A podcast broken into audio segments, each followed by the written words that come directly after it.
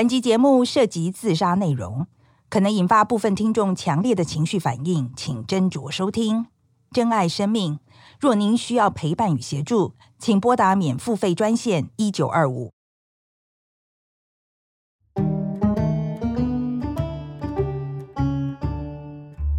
性爱这件事，你到几岁的时候才能够讲起来一点都不尴尬？你可以讲到几岁，不用担心别人会说，都这个年纪了还在讲。我记得二十多年前，我都已经三十多岁了，第一次听到美国女同学讲起她跟男友的姓氏，我听得瞠目结舌，一句话都接不上。那时候台湾的主流，连男女朋友同居都还是禁忌。哪有办法讲到这个程度？让我大开眼界的，不只是这位女同学讲的各种露骨的情节，更重要的是他的态度，是他讲的那么自然，那么的理所当然，就像在讲我饿了，于是我就去大吃一顿，那么的平常。现在的我在五年级生里面也算是尺度很宽的了，但我老实说，即使到现在。我讲到性爱这两个字的时候，我还是觉得怪怪的。我常常会很习惯的把它替换成英文讲 sex，sex 就是性爱呀，意思一模一样。但换个语言，我就可以换个标准，爱讲什么讲什么。我们对社会看我们的眼光应该有多在乎？不在乎，你可能交不到朋友，亲戚可能会严厉指责。但如果太在乎，你还是你吗？今天说故事的人访问的这两位主角，一位七十多岁，一位八十多岁。他们在成长的过程里都承受过社会批判的眼光，但他们都决定做自己。只是做自己不是没有代价的。林秀英七十多岁，大家都叫她阿嬷。她在台南市中心开了个情趣用品店，台南一中、成功大学都是她的邻居。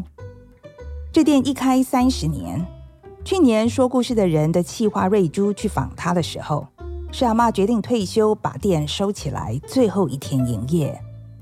这一天来了很多怀旧的老客人。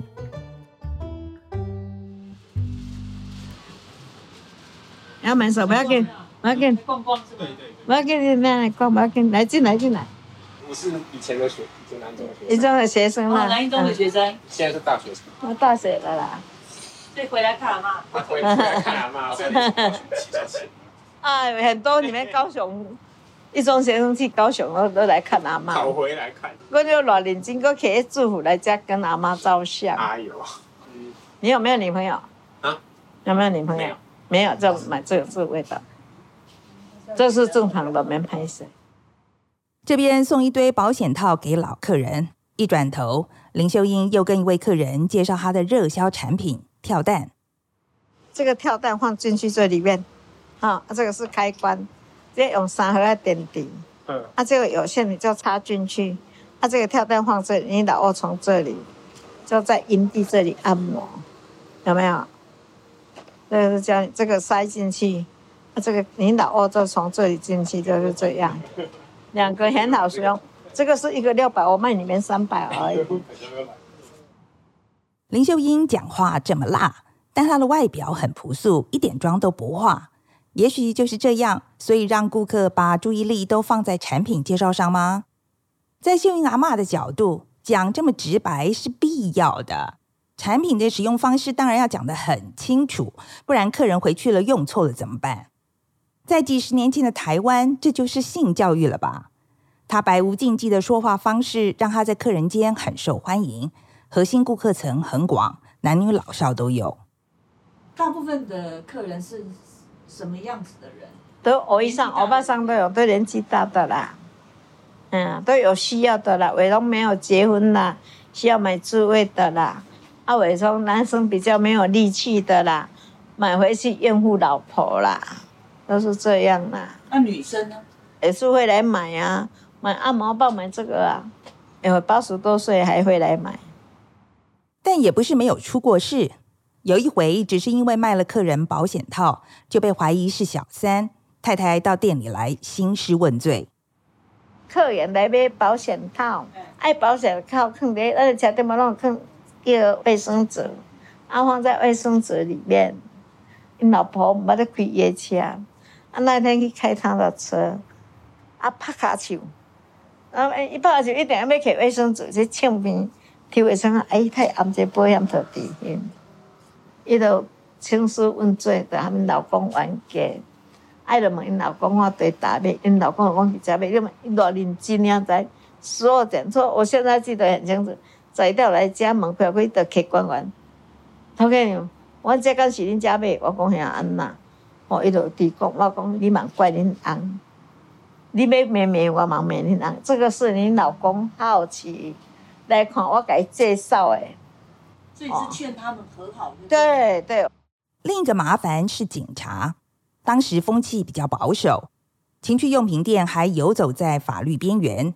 警察最爱抓他卖跳蛋，说这种东西妨碍风化，抓到一次罚四万，案子还被送到法院。但即使跟检察官说话，林秀英也还是一样的直白。每个人都需要发泄，啊，检察官你不发泄吗？我是帮忙人啊，我不是害人啊。你发泄，每个地方发泄都要去强奸，对不对？恁较早开个地点啊，恁嘛掠去开查某也袂使，吼啊买这也袂使，啊男生哪里发泄？啊这用品是正常的啦，这是情趣用品，都我们在床上没事的时候可以玩一玩，啊情趣用品是会当生较久的，像我们没有用情趣用品，顺便两个夫妻爬上去一箱下，两三下都清洁溜溜了，啊你在我买的用品，我们可以去玩。用这情趣的玩一玩才玩自己的，不是可以玩久一点吗？这个没有什么的，哦，这个是正常的啦。现在看当然是正常的，但在当时就是不正常。为什么要做一个游走法律边缘的事业呢？这件事要回到阿嬷年轻的时候，老公外遇，两个人分居，他到一个医师家里面煮饭打扫来养活孩子。工作了十六年之后。有一天骑脚踏车跌倒，只好请假，却被解雇了。那时候很多人被解雇都是摸摸鼻子回家，他不一样，向医师争取遣散费。那是三十年前的事了，当时他才四十出头。哦，杨医师，我给你做了十六年，你叫我不做就就不做。啊，我讲了，我要安那，我不当垂头路啊。啊！你然后儿子做了十六年，你给我解散，嘛要解散金，我就跟伊讲啊，无做十六档上我嘛要三十万。啊，你是你给我死的，不是我们做的。他说啊，不阿英，不要说三十万了，哦，二十万给你了。有了这二十万，秀英阿妈就把情趣用品店顶下来了。做了几年之后，开放了，情趣用品店合法了。头几年生意很好。但后来竞争对象越来越多，利润开始下降。现在大家都在网络上购买，这种实体店面就更难做了。这一次房东要涨店租，秀英阿妈一咬牙就把店收了。但秀英阿妈一如以往，仍然到处鼓励大家，不管多大年纪都要玩情趣用品。像我没有老公，我也需要就拿来玩嘛，不想玩就不要玩，就睡觉而已啊。可是你假如没有玩，年纪一大也不会去想这个，一点无心境都无感觉啊。我玩那种跳弹很快，而且我多我的讲是的，这个也很刺激感。这个塞进去，这个跳弹就在阴蒂哪里，同时使用。我这一组可以送你，真的好玩。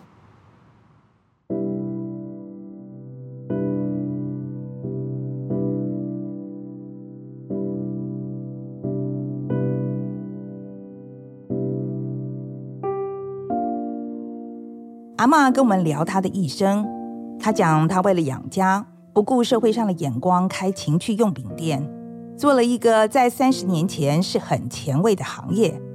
她也讲她自己捍卫劳动权的故事，但聊到最后，她却说了一段让我很意外的话。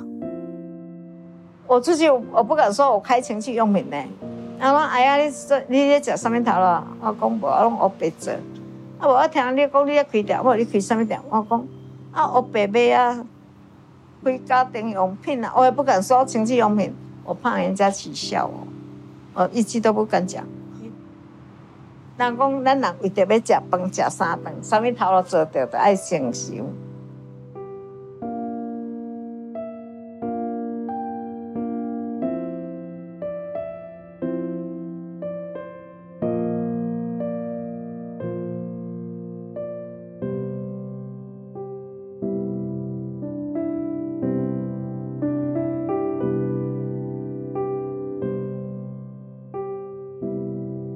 阿妈的挣扎，让我想起很多女权先锋的故事。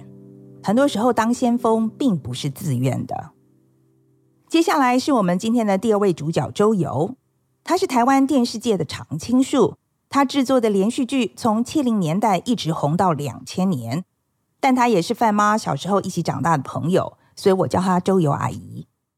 阿姨，我还是叫阿姨，我叫你阿姨好了。我我觉得会，小时候我都抱过。对，所以我觉得还是叫你阿姨好了。我知道全我们全国都叫你阿哥，别人叫阿哥，你叫我阿姨。我觉得我有特权可以叫你阿姨。对，周游是台湾连续剧的大姐大，四五年级生对她制作的戏一定有印象。我小时候几乎家家户户都在看《梨花泪》。一九七七年那个时候我才十二岁。但它的主题曲，我现在都还能够哼上个几句。这个剧是讲一个京剧女演员如何勇敢追求梦想的艰难历程，当然还有曲折的感情生活。它的风格怎么说呢？我举个例子好了，比如女主角的母亲是在舞台上产下她而死的，但最后女主角自己也是死在舞台上。呀呀呀！我知道，你就把它当做那个年代的韩剧就是了。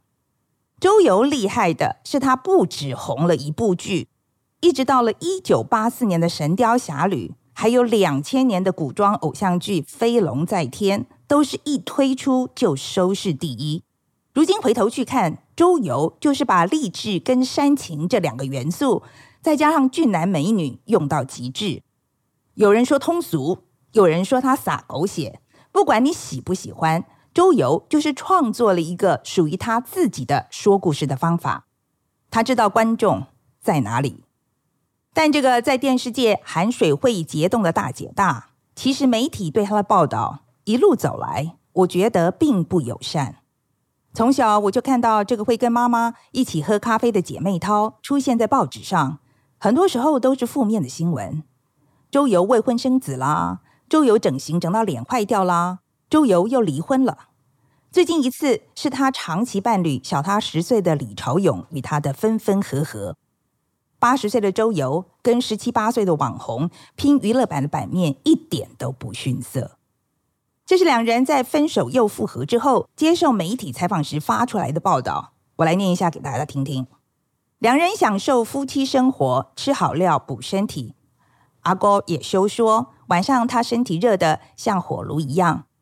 李朝勇补充：“热情如火，现在寒流来，他很棒，抱得紧紧的，我不能离开他。”阿哥小鸟依人，头依偎老公的肩膀，真的最近才知道我很需要他，他也很需要我，没有我不行。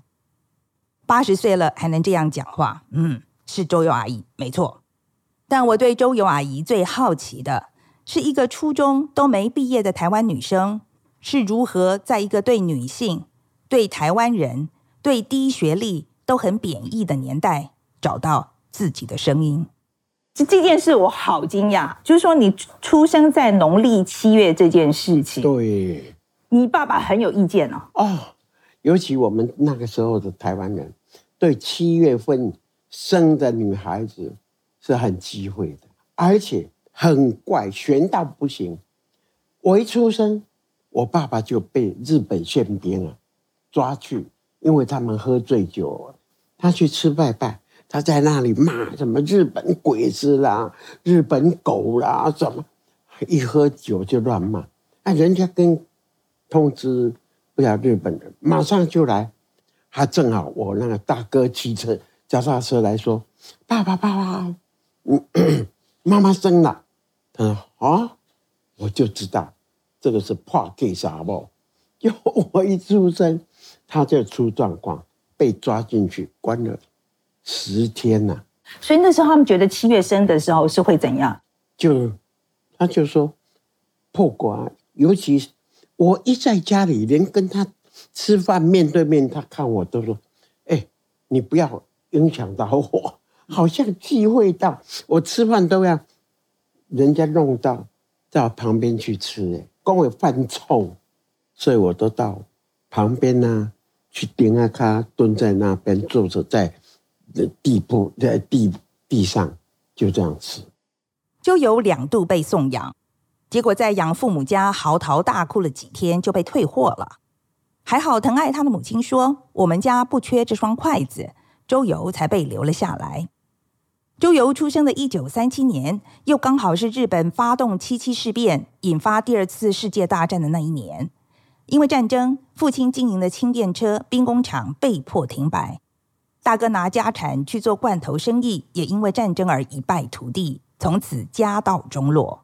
那个时候，后来日本人把我们都充公了，所有的连你你你那个铁锤啦，那个。呃，煮菜的那个锅啊、瓢啊，通通都不能用铁，铁的都没收去做军火的东西。所以我妈妈的连一些项链都埋在那个树底下，还是一样被被充公啊。屋漏偏逢连夜雨，周游的母亲突然病倒过世，在爸爸眼中，这当然也是周游的错，是七月出生的他克死妈妈的。父亲很快就娶了后母，并且在嘉义电力公司找到工作，全家十二个人从斗六的豪宅搬到嘉义一个十坪大的房子里。那时才六七岁的周游就变成家里的小佣人。那个时候没有厕所，所以一家人的排泄都是用粪桶。家里的粪桶都是由周游负责拿到外面倒。有一次不小心跌倒，爸爸把他痛打了一顿。白天。有时候我来不及，我就叫阿嬷或者我二姐，有帮忙洗洗洗，洗完晒在那个屋屋檐下面，有太阳会会晒。那有时候我下学放学回来，我要去收，不小心头还栽进去 那个尿桶，那个尿一栽进去，尿桶就这样滚滚滚到那个那个沟沟下面。我爸爸正好下课回来，哎，下班回来，连尿桶你也玩？他不管怎么样，从我从尿尿桶这样拉出来就打哦。我从小我就要要去帮忙做工，家里就客厅就是就是家庭工厂，帮忙背零金瓜啦、龙眼干啦，哦，或者用去烤酒鸡啦，啊，修完要。刷刷铅，然后晒干，然后才卖。我又要念书，又要帮他们做家事，又要养羊养鹅。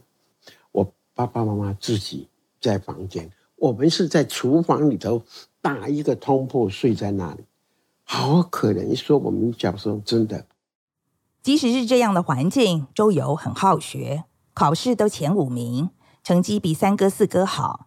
但是三哥四哥晚上读书可以点灯，爸爸却不准他点灯。比如要考试了，我就去用那个阶梯那个梯子哦，啊，让到躲到那个电线杆的最上面。然后呢，我大嫂刚生小孩，那小孩一哭呢，那个鹅在床铺下也叫，然后羊呢也一起喂喂，又一叫哇。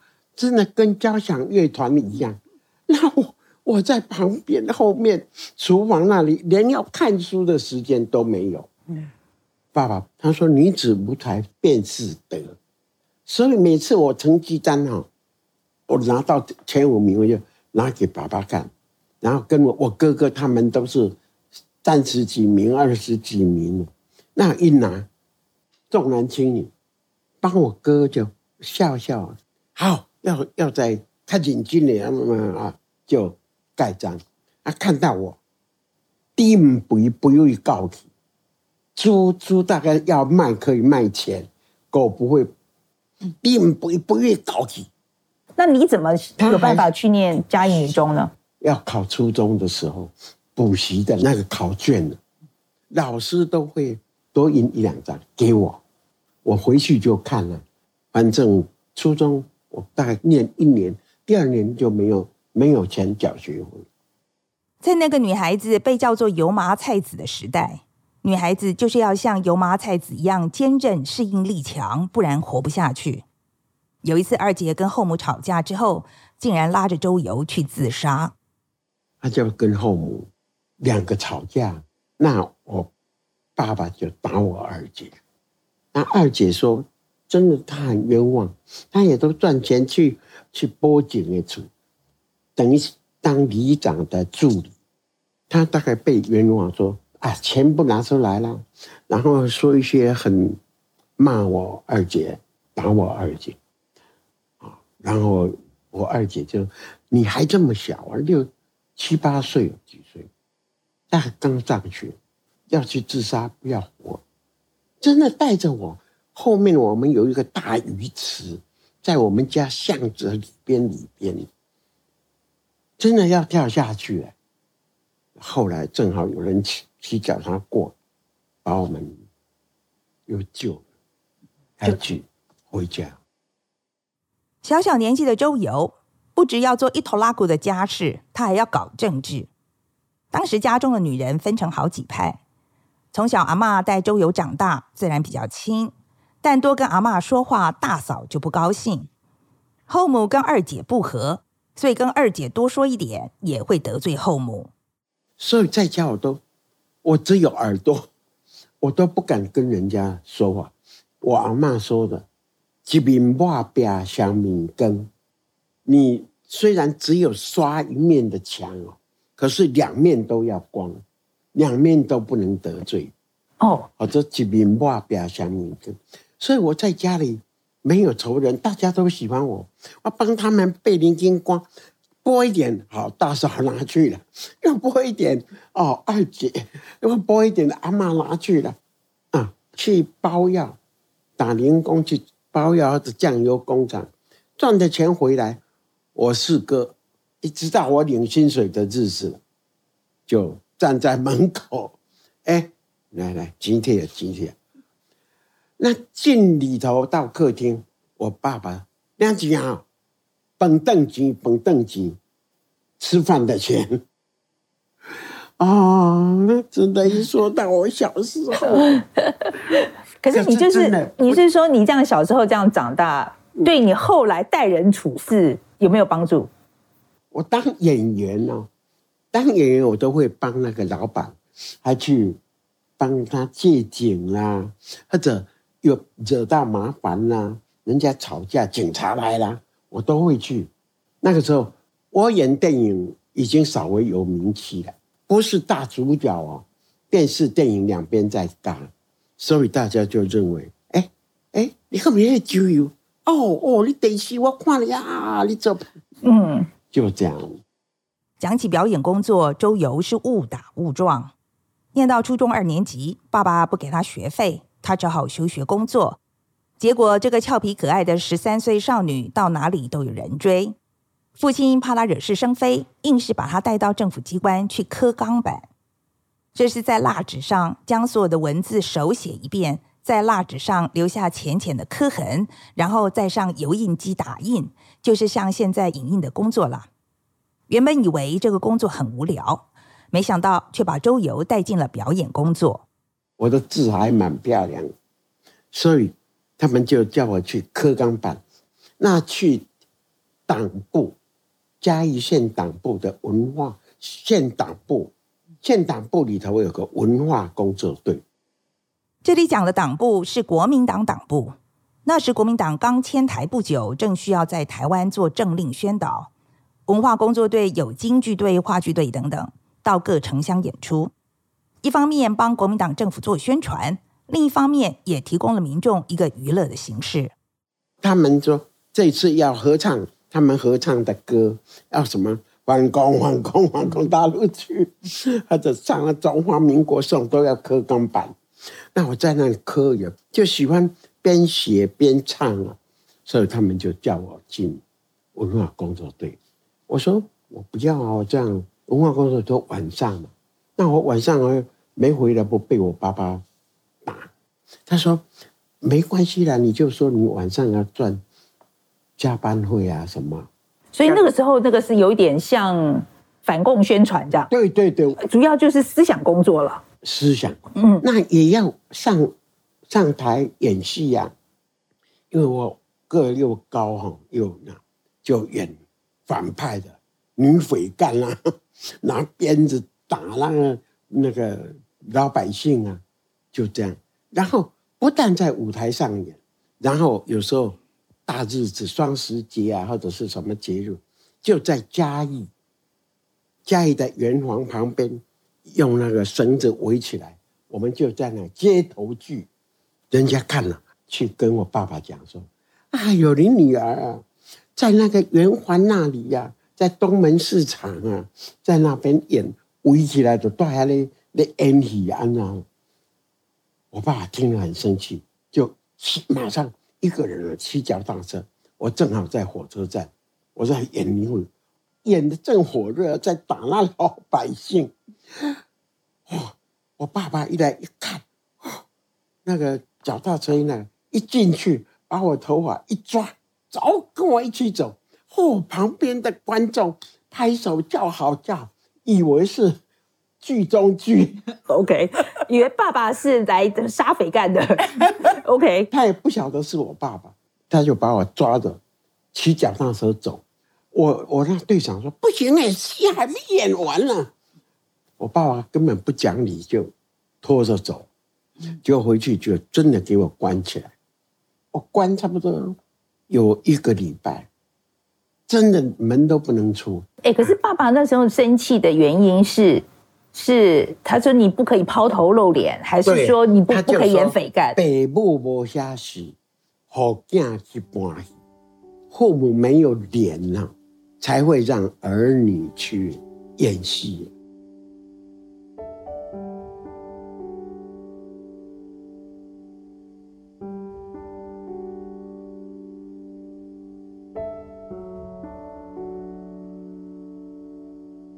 我跟我阿妈讲说：“你让我去，让我去台北，我去赚大钱，我有这个志气。”他答应我说：“好。”其实那我在整理，那有一个破皮箱，把衣服装一装，那个皮箱还蛮大的，还破棉被，棉被真的是破里头一块一块，还卷一卷。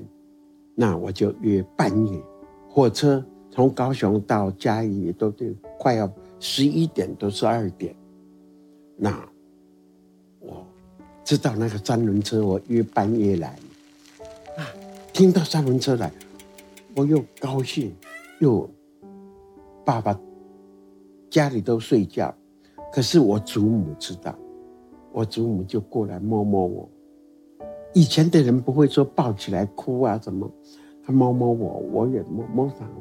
两个人就是就是很难过的，啊，好，那你走，有不如意就还是要回来，还是家好就好。三轮车在等了很久，就亮亮亮亮，那我就拿着皮包出去，我爸爸醒，就叫我二哥跟四哥两个人。骑着脚踏车到火车站，来火车站，我已经检票过去。好，他买完月台票，要检完票，火车已经咚咚，哔哔走。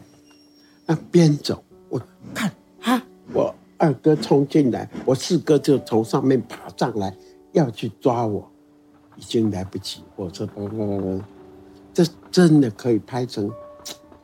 那个画面很，对呀、啊，真的。就跟他讲，二哥四哥，你跟爸跟阿嬷讲，我一定会成功回来，我一定到台北，一定会，一定会成功，一定会赚大钱，我一定会回来孝敬你们。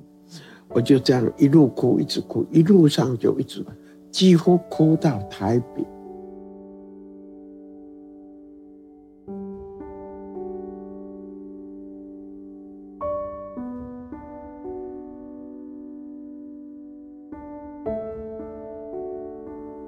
时候的火车要坐很久，周游从嘉义坐到台北，坐了十多个钟头，快中午才到台北。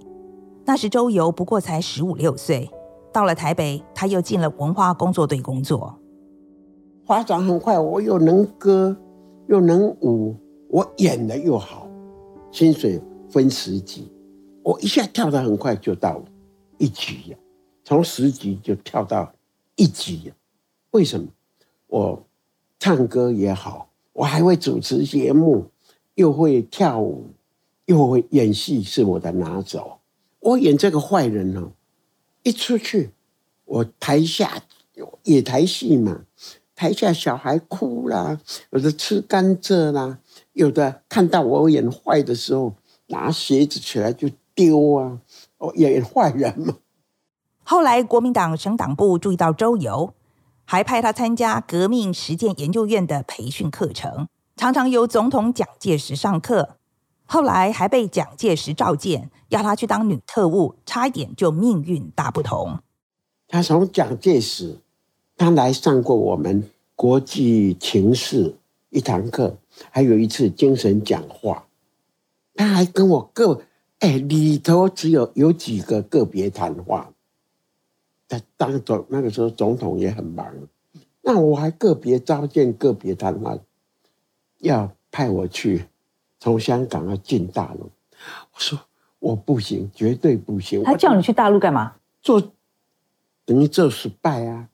间谍，我怎么能当？我我我说我不行，因为我是 O 型的，我表里都一致，我没办法会在那里做间谍做。我要被搞不好被他抓去一打，我什么都讲出来。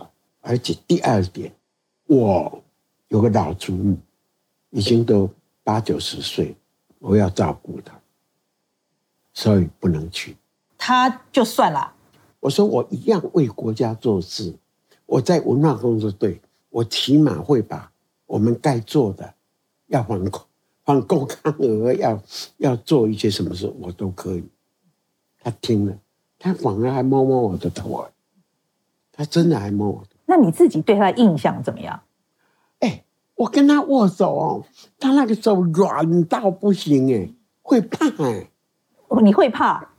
像比好像刚才米粉去走，刚才哎哎就嫩哎，你知道？啊，第二次跟哎蒋经国，他是在退伍军人那个辅导会当主任委员，啊，我们文化公司就跟着慰问那些打山洞啊、打石头啊，在做那个横贯公路，横贯公路我们都有功劳的，跟着走几个月。我又当主持人，那他有时候高兴，那天辛苦啊，他就说要给加菜金，讲那个山东国语，哎，国语我又听不懂，下他那个另外一个人就啊，就拿出来，哎，我们中午也说要给加菜金，我说哦，要给加菜金，啊，就叫他们的上来，所以我那天碰到蒋万安，我说我是跟你争。曾主公，我已经跟你们四代五代了，所以你要叫我什么？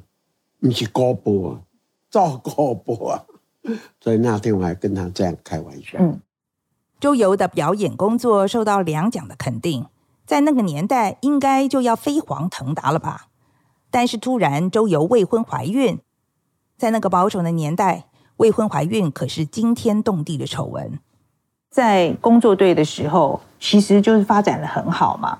结果，结果怎么会未婚怀孕呢？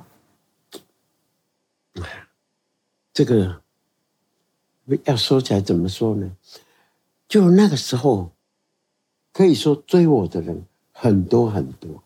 那有一个他哎订婚没结婚，他说啊，我就当你哥哥，我保护你啊，谁要来？要来对你怎么样？有我保护。去演出回来吃宵夜啊啊，然后就是走啊，就去。哎，就现在我在那里当教授的那个学校，国立台北商业大学，那旁边都有防空洞，那旁边也有坐的地方。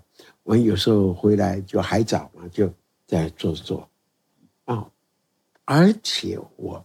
再三说，我一定到结婚一定要保持我是处女。所以我虽然呢我很懂事，但男人我也不晓得，所以我怀阿凯我莫名其妙。讲这个事情的原因是，老实说，在现在这个年代，这些都没什么了。是啊，未婚妈妈太多，有的都故意我不结婚。对，可是，在那个时候还得了？很对，所以怎么办呢？怎么办？所以我我一有阿凯，我就离开文化工作队。我连台北那个时候有什么歌厅啊、舞厅啊，里头都有唱歌啊，我都。还有兼差、啊，真的我都提前回家，回家家里就非常富有。我爸爸已经退休了，祖母老了，也帮忙给家里把房子盖好。本来收入很好的工作，现在是没法做了。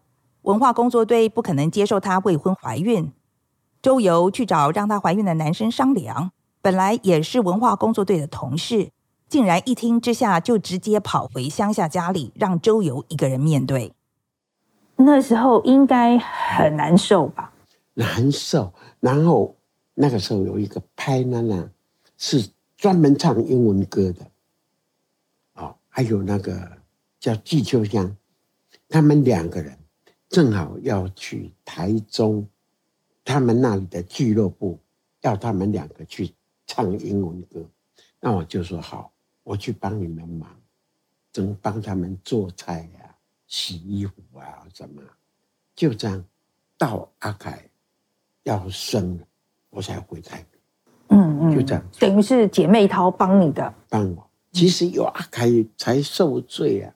我当时一直要他调出来，要去去说可以去贴掉啊。嗯。嗯太大了，你这个太大，连你大人生命都危险，不行，所以也不能拿。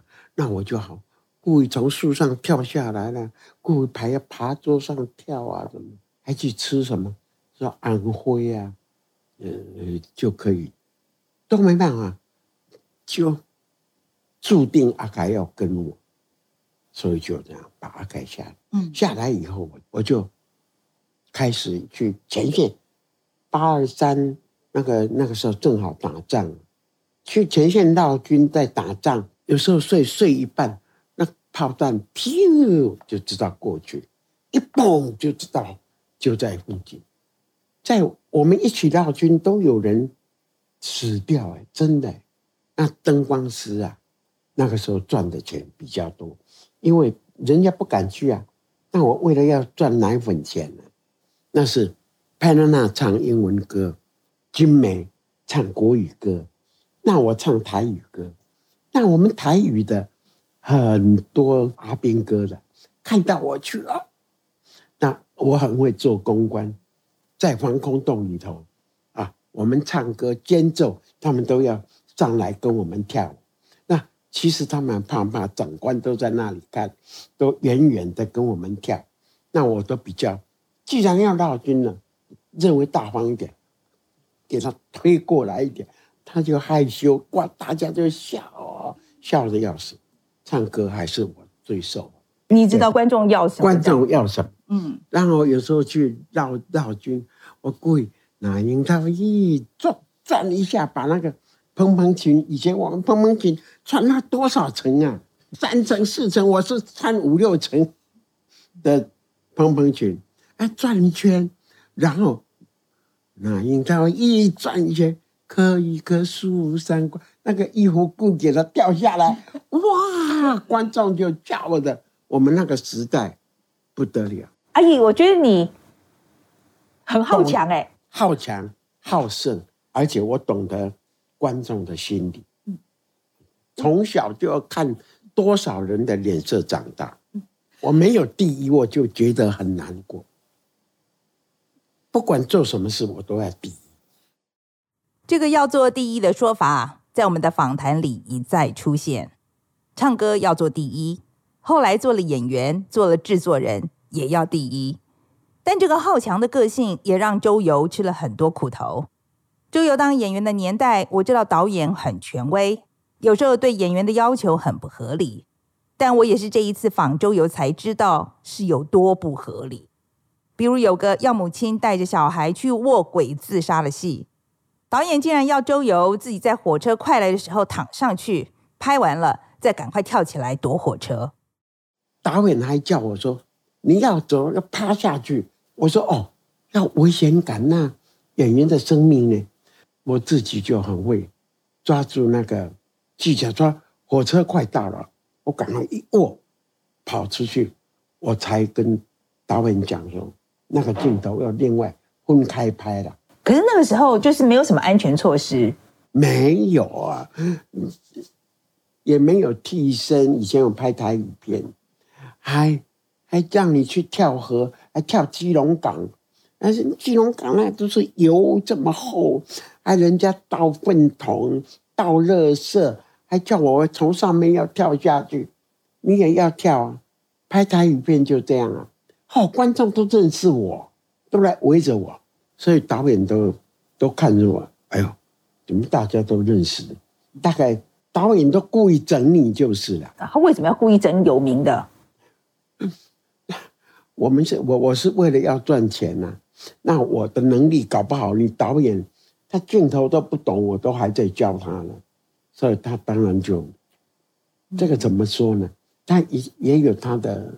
这个自卑感变自尊心，还有一件事是在那个时候，其实呃有一些潜规则，女女演员的潜规则，而且那时候你年轻的时候又漂亮，身材又好，对、啊，有没有碰过那种想要把你怎样的？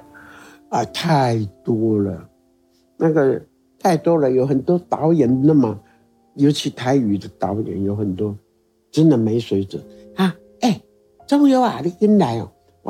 起码要导一部戏啊，好你做主角，你就嗨，哎，我就知道你这个导演是有有名的色狼的导，我知道这个导演不怀好意，要去谈剧本，还到北投，我就故意穿旗袍，而且差不是很高，这里胸又扣得紧紧的，然后一去就叫那个旅馆的，嗯，我们北投拍戏，以以前北投等于是。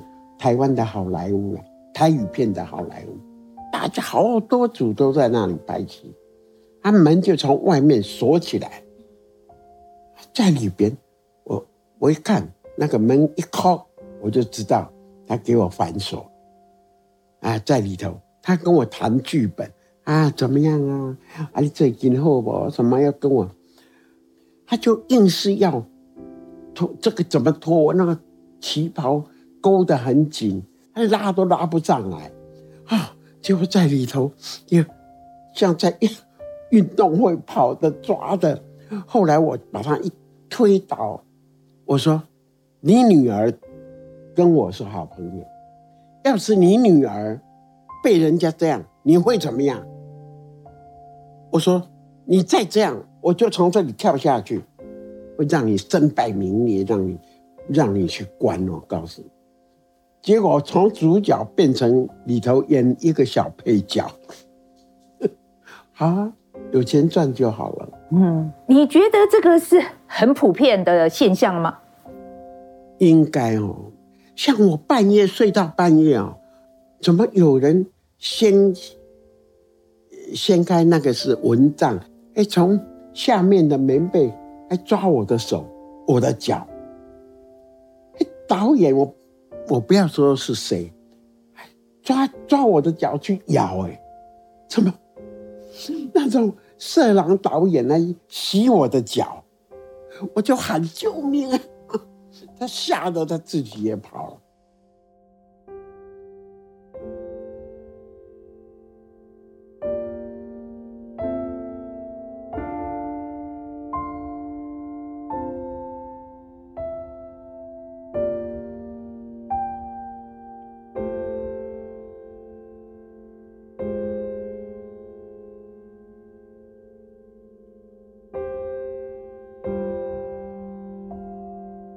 你后来就是去当导演、当制作人了，就到到幕后这样子。对，那呃，你觉得从幕前走到幕后这个决定对你来讲，是不是一个那时候是一个很大的决定？很很大。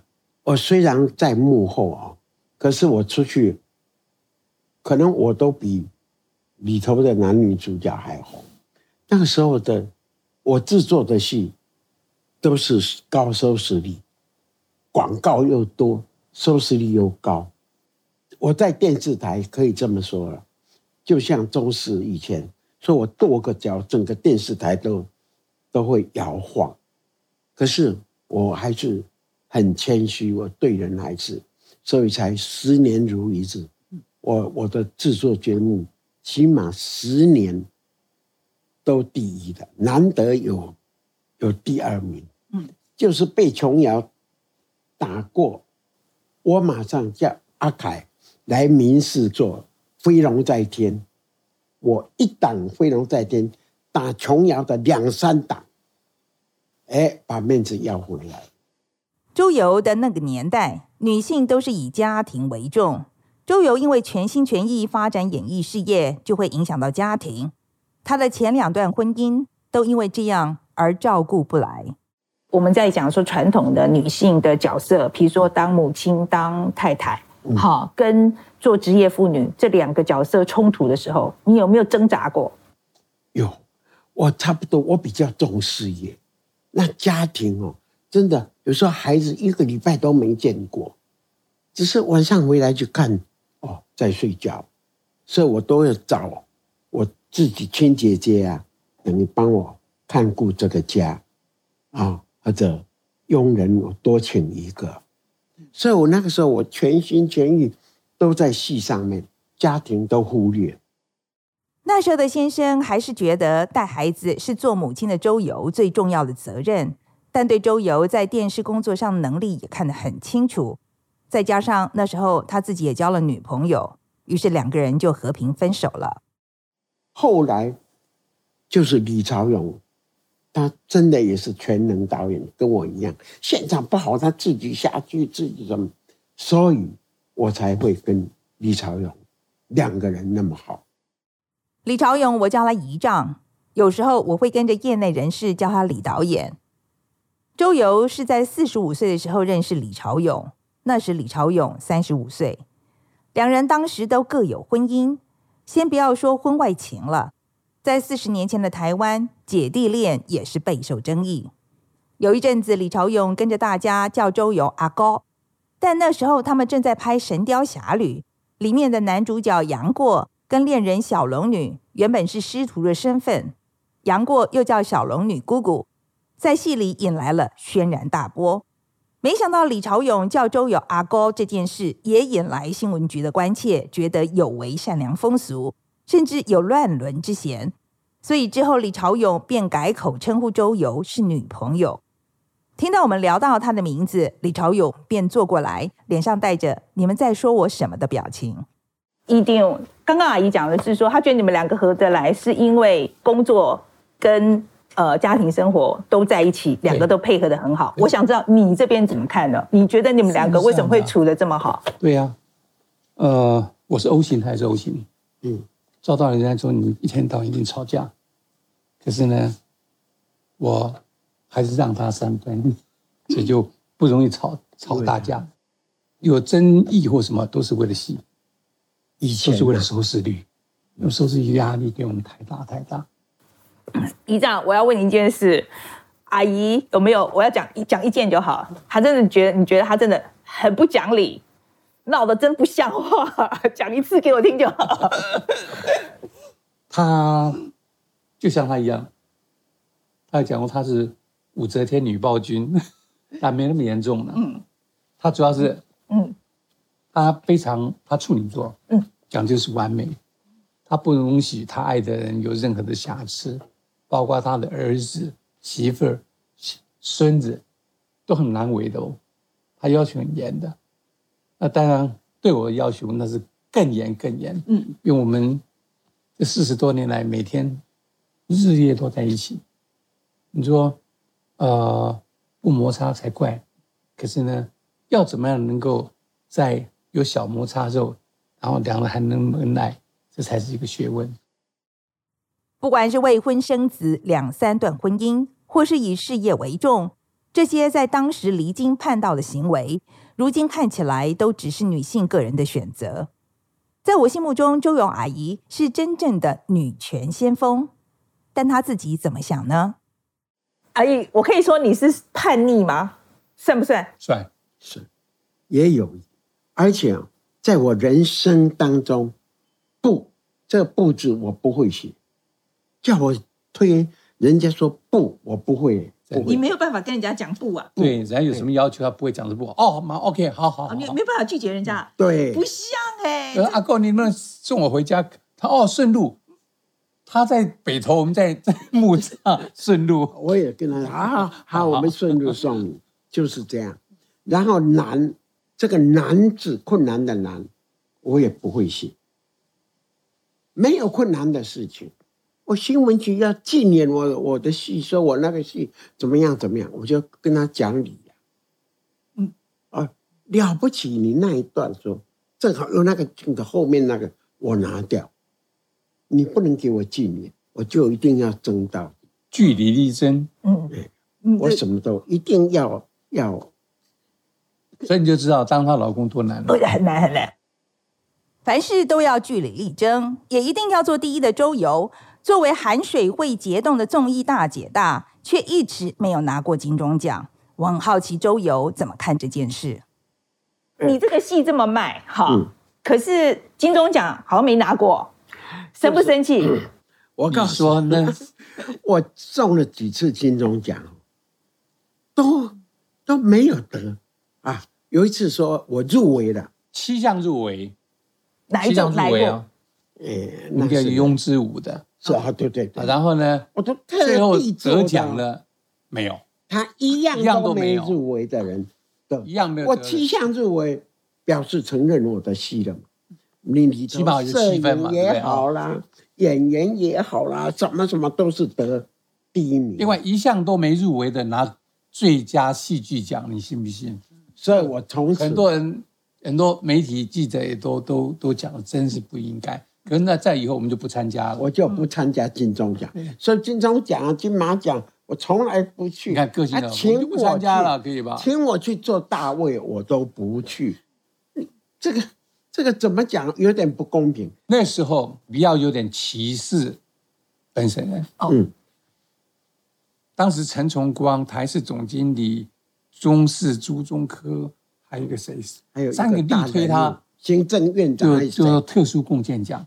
最后呢，来一个重缺那一年，太离谱了。重缺，不过到可是可现在反过来五十年，五十年的时候，我颁了，我领奖了。哦，OK，我领了，就金钟奖五十届，五十届。对啊，因为其实特殊贡献。阿姨，你这个是真的很特殊，因为你要知道，在那个时候，台湾人要窜出来真的很困难，而且还一点，他跟别人不一样。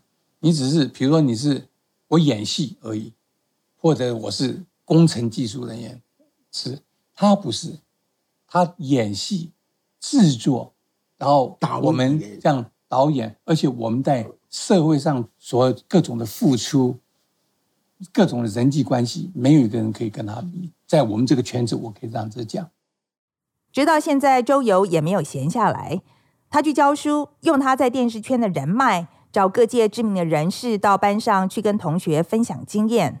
我们跟国立台北商学院有个产学合作，我们成立一个演艺事业经营管理，就让过去呢，你只有初中毕业或者高中毕业，高中没毕业，没有，然后你没有没有时间读书，现在事业有成又接近半退休了，还能够圆你的梦，让你能够拿到大学的文凭，所以我们也在做这个工作。嗯，这听起来很平常的事，我也常到大学去分享啊。但一如以往，很多人跳出来质疑他凭什么在大学教书。殊不知，这样的批评只是让周游更坚定。从小，从从年轻一直来的，常常在不平等的条件之下能够生存，呃，能够生存，真的不容易。那阿姨，你这个不会很气吗？那不气才怪了。那有时候他更拼，第一的我没有第一，更拼，我气的多难啊！收视率没第一的话，全家都不敢讲话。嗯，所以说你的处理方式就是更拼这样子。对，OK，我一定要得，我一定要得第一。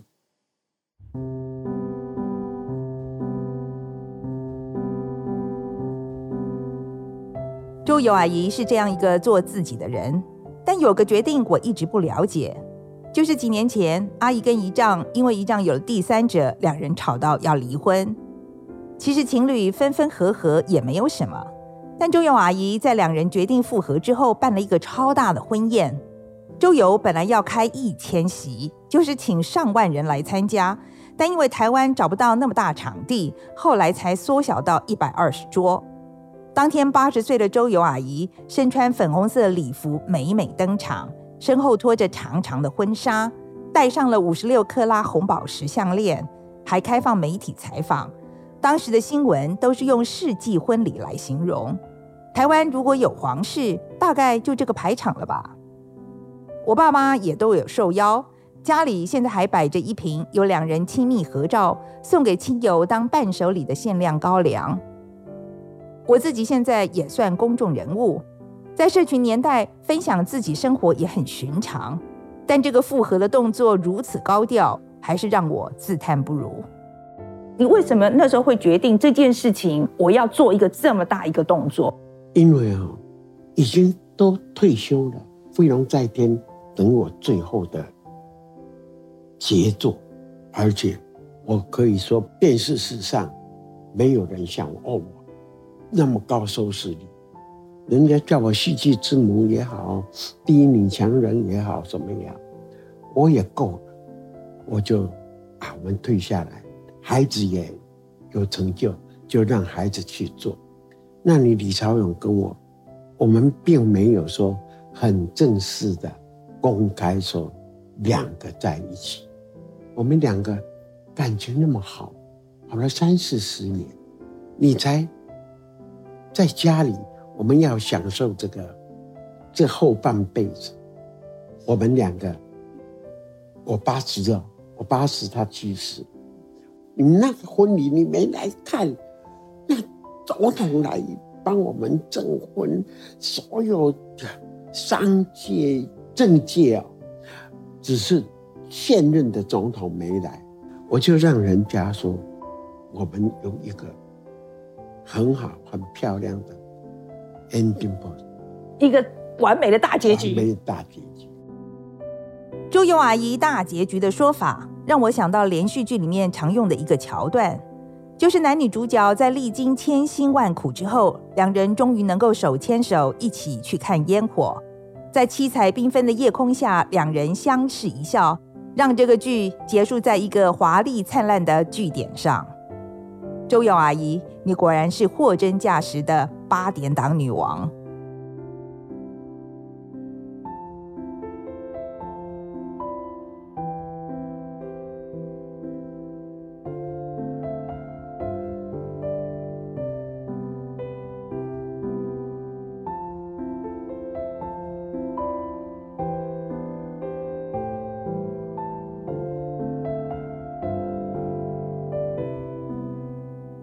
我本来打算将周游的故事就讲到这里，但就在我们访谈之后一个多月，又发生了一件事。周游跟李朝勇将多年来拍片累积下来的三千五百集电视作品的影带，捐给了国家电影及视听文化中心。为此，还热热闹闹地举行了一场记者会。会上，周游便提到了当年他被导演性骚扰的经验，很多媒体也报道了。但让我很惊讶的。是这些报道下面的留言，有的说那导演是喝多了吗？还有人说别自作多情了，天下无敌厚脸皮，或是说几岁了还在讲这种事，浪费版面哎，谁要摸这么老的身体？当然也有人跳出来说阿高的时候年轻很美丽，歌舞超优是才女，或是斥责其他网友，她年轻时被性骚扰，您身为女性不帮忙说话就算了。还讲这种风凉话。我在看这些留言的时候，我忍不住要想：周游从一个乡下的贫穷女孩，到知名女演员，到成功的电视制作人，到现在还在做公益，她的成长对我来说是很明显的。但台湾的社会，从周游小时候到现在，我们改变了多少呢？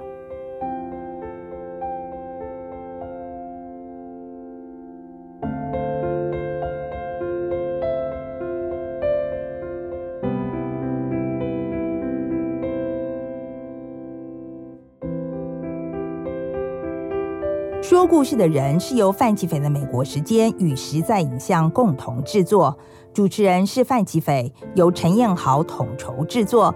这一集《时代的女王》是由林瑞珠企划，剪辑是王博安，混音是朱志阳，配乐是周丽婷。